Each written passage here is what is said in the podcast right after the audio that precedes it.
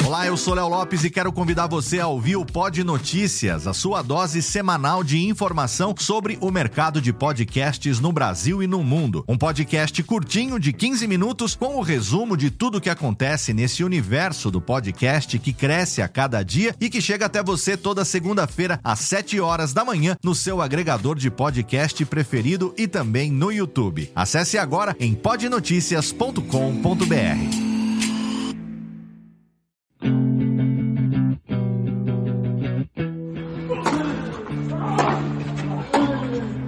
Drop Shot na paralela. Ready? Salve galera da Bolinha Amarela, eu sou Jeff Paiva chegando com a edição especial do Drop Shot na Paralela US Open 2020 desta sexta-feira, 11 de setembro de 2020.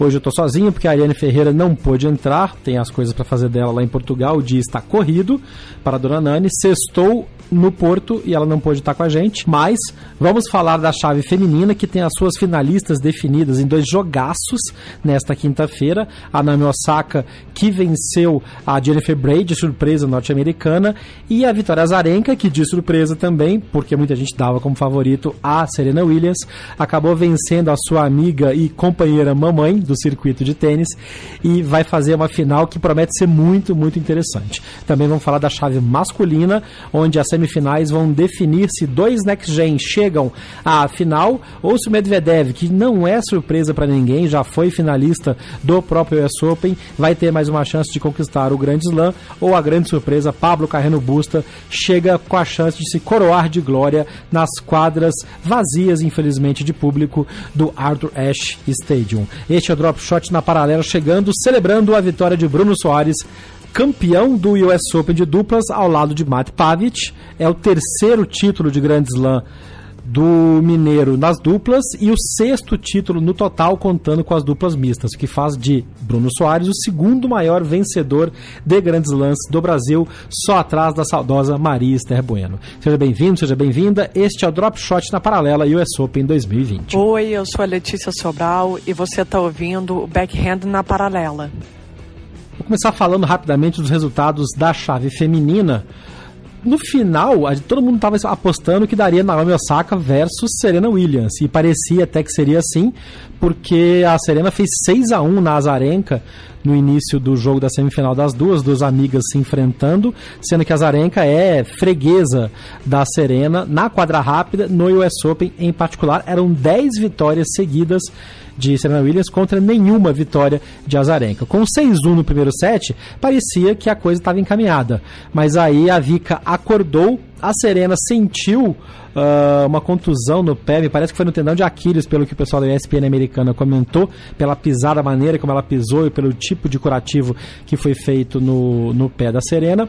Mas isso não muda o fato de que a Vika foi muito concentrada, trabalhou muito bem, viu que o primeiro set estava indo para o bago descansou, relaxou e se reagrupou e depois fez um duplo 6-3 na Serena e não foi por falta de esforço, de tentativa da Serena Williams. A Zarenka jogou demais e chega para a final com muito embalo, com muita moral, mas na minha opinião não chega como favorita. Eu acho que a favorita é a Naomi Osaka que venceu o primeiro set contra a Jennifer Braid numa disputa lindíssima, um jogo de porradaria para todo lado, as duas trocando bola francamente, um jogo muito aberto, mas que no segundo set acabou pesando para Braid porque a Naomi deu uma desconcentrada, perdeu um, um breakpoint primordial e aí a Braid conseguiu vencer, manter os seus serviços, empatou o jogo, mas a Osaka não se abalou e voltou para o terceiro set muito mais focada e dominou muito mais amplamente o terceiro set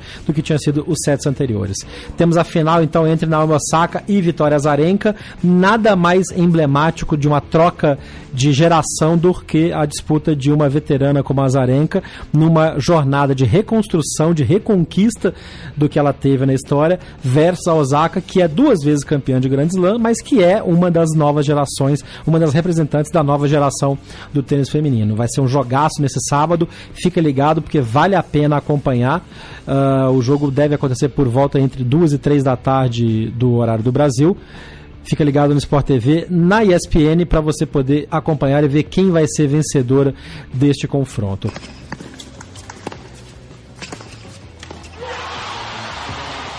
Enquanto eu estou gravando isso aqui, a chave de duplas teve a sua decisão, a chave de duplas feminina, e a Laura Sigmund e a Svonareva ganharam da Melishar e da Chu, duplo 6-4, as jogadoras que não eram cabeça de chave ganharam o título de duplas contra as cabeças de chave número 3, numa chave que a gente tinha comentado também que a dupla feminina estava muito equilibrado, mesmo sem ter sido cabeça de chave, era uma dupla muito forte e levou o título a Laura Sigmund e a Vitória Zvonareva. Bem, Veras Zvonareva, bem, bem interessante o jogo também, também disponível nos aplicativos, no aplicativo da ESPN para quem quisesse assistir. E vale a pena ficar ligado porque agora vem o Roland Garros por aí, também vai ter a chance de assistir os jogos usando o aplicativo de Roland Garros e a gente vai poder ver alguns jogos de duplas que normalmente não passariam na TV fechada nos canais que estão transmitindo o torneio, que no caso de Roland Garros é a Band Sports.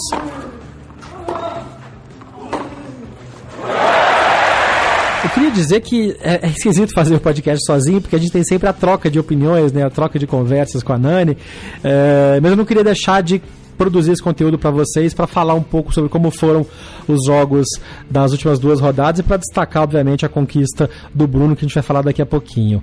Nesta sexta-feira que a gente está gravando esse episódio, acontecem as semifinais da chave masculina, com o Alexandre Zverev enfrentando o Pablo Carreno Busta, no lugar em que estaria o Djokovic. A gente lembra, o Djokovic foi eliminado por ter acertado uma bolada involuntária numa juíza de linha.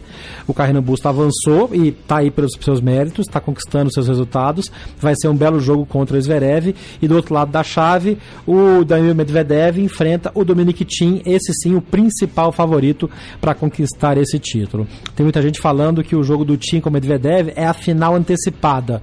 Eu não sei, acho que o Zverev passando pelo carreno busto chega com moral e com aquele peso nas costas de conseguir ter um resultado expressivo em Grand Slam. Se o carreno busta passar, chega como franco favorito, sem dever nada a ninguém, tudo é lucro, então ele vai vir muito muito perigoso e sem pressão quase nenhuma para entrar em quadra, o que pode ser perigoso para quem estiver do outro lado da rede. No caso do confronto do Medvedev com o Tim, eu acho que o Tim leva pela maior maturidade dele, pelo volume de jogo, pelo tanto que ele gosta de jogar, o estilo de jogo que o Medvedev tenta colocar, que é aquela pausada, trabalhar com bolas mais curtas, mudar, variar o jogo, e o Tim tá sabendo enfrentar isso muito bem. Quem passar dos dois, eu acho que chega como favorito, mas guardada essa ressalva de que se o Carreno Busta passar, chega com muito menos peso e muito menos pressão psicológica do que o Zverev se ele chegar nessa final do US Open. Fica ligado, esse jogo acontece na sexta-feira feira Provavelmente, quando você ouvir este episódio, os jogos estarão acontecendo, então você pode acompanhar e saber se eu estou falando muita besteira ou só um pouquinho de besteira. De qualquer maneira, a grande final acontece no domingo e vai ser um jogaço. Fala, Jeff, Ariane, toda a galera que vai estar escutando o podcast. Valeu demais. Valeu a torcida de todos vocês, extremamente feliz. É um grande torneio, chave complicadíssima, é, pedreira atrás de pedreira mas extremamente feliz. A gente foi crescendo muito ao longo do, dos jogos, né? Duas primeiras rodadas, as duas primeiras rodadas a gente teve né, quebra atrás no terceiro set na primeira rodada e os caras sacaram para o jogo na, na segunda rodada, mas a partir das quartas subimos demais o nível, é, a confiança e, e, conseguimos ganhar três jogos seguidos em dois sets e levar mais um título de Grand Slam. É, feliz demais, agora já não dá para descansar tanto que amanhã já, no caso hoje, já embarcamos para Roma e, e seguir essa, essa luta aí. Tentar manter essa energia, levar a confiança para seguir em busca de grandes resultados. Um grande beijo a todos e mais uma vez, muito obrigado pelo carinho e a torcida. E aí é hora de falar do Bruno Soares e a sua conquista Uh, que é muito mais do que uma conquista de título de Grand Slam. Né? Depois que, foi, que o resultado foi alcançado, nas coletivas que o Bruno deu, foi divulgado que o Bruno viajou para os Estados Unidos depois de se recuperar de Covid-19. Né? Ele foi diagnosticado com Covid-19, a gente estava sabendo disso desde que aconteceu. Não divulgamos em respeito ao desejo do Bruno, que não queria que isso fosse divulgado, estava trabalhando isso, se recuperando para não chamar muita atenção, enfim, para poder ter tranquilidade nessa recuperação dele. Mas a gente ficou muito feliz de que isso não abalou o desempenho dele no US Open. A Nani, inclusive, comentou comigo na hora depois do título do Bruno: ah, essa campanha incrível tendo se recuperado recuperado de Covid. Imagina se ele não tivesse. Mas como o Bruno comentou na, na, no que ele falou da, na coletiva depois, na mensagem que ele mandou pra gente, acabou sendo uma coisa positiva, porque ele chegou em Cincinnati não muito bem, ainda um pouco cansado, perderam na primeira rodada e tiveram duas semanas para se preparar da melhor maneira possível no ambiente do US Open, já com todas as condições de, de, tempo e de horário que seriam disputado o Grand Slam, numa chave muito, muito, muito disputada a gente lembra que as chaves de duplas, tanto masculinas quanto femininas, foram reduzidas e chegaram para 32 jogadores só, ao invés dos habituais 64. Isso fez com que o número de cabeças de chave fosse diminuído para 8. E o Bruno seria o nono cabeça de chave ao lado do Matt Pavic. Eles entraram soltos na chave, pegaram uma campanha muito complicada, já estrearam logo de cara contra o Granollers e os Ebadios, depois pegaram o Sock e o Whitrow, um jogo muito complicado também, que, que teve um resultado só decidido no terceiro set, assim como a estreia também. É, depois eles tiveram um jogo muito difícil contra o Murray e o Subski, apesar dos dois sets a 0 diretos. O segundo set foi bem disputado, foi pro tie-break, é um jogo tenso porque o Murray e o Soares se conhecem muito bem, já jogaram juntos. Então, cada vez que enfrenta um ex-companheiro de dupla é sempre complicado porque um conhece muito bem o outro. Até que chegaram na final, e aí, surpreendentemente, na final, me parece que o Pavic e o Bruno jogaram muito melhor do que se esperava. Foi um jogo muito menos uh, complicado para eles do que seria um jogo normal contra o Roger e o Tecal, que são uma dupla já campeã, uma dupla muito bem estabelecida no circuito. Foi muito, muito legal ver o Bruno superando as dificuldades que ele teve nesses últimos dias, além da, da contaminação, né, da Covid, de todo o processo mental que isso traz, mais até do que o físico, né? A, a insegurança de saber se vai poder viajar ou não, se vai passar no, no teste que precisa ser feito antes de viajar, se o vírus foi já eliminado do corpo ou não. Todo o problema pessoal que o Bruno mesmo revelou nas suas entrevistas, a separação dele. Uh, da Bruna, todo esse problema pessoal que acaba acontecendo e que acaba afetando os jogadores. É muito bom ver que o Bruno conseguiu focar, conseguiu direcionar essa energia toda para o jogo dele, para a profissão dele e acabou sendo vitorioso numa campanha muito, muito brilhante que alegrou a todos nós, particularmente a, a gente que é mineiro e que torce, conhece o Bruno desde pequeno e sabe o quanto ele tem esse potencial. Parabéns, Bruno Soares, parabéns, Matt Pavic. Nem deu tempo de comemorar, como a gente ouviu o Bruno falando, eles já embarcaram para Roma, onde vão disputar o Masters 1000 de Roma e depois se preparar para Roland Garros. A gente espera que essa campanha seja muito boa, muito vitoriosa e que sirva de influência, que sirva de inspiração para os outros brasileiros também no circuito, porque tem muita coisa boa para vir ainda nessa chave de duplas. Este foi o Drop Shot na paralela desta sexta-feira, bem curtinho dessa vez, deu uns 15 minutinhos de programa, mas acho que deu para trazer para vocês um pouquinho do que aconteceu nesses últimos dias do US Open, celebrar novamente a vitória de Bruno Soares e Matt Pavic e convidar você para ouvir a gente na segunda-feira quando a gente volta com a análise geral do US Open 2020 e já projetando Roma e depois Roland Garros. Eu sou Jeff Paiva, cuide-se bem e a gente se vê no próximo episódio. Você ouviu o Drop Shot na Paralela. Não deixe de acompanhar diariamente as informações atualizadas no Twitter, Facebook e Instagram. BH na Paralela. Este podcast foi publicado pela Radiofobia Podcast Network.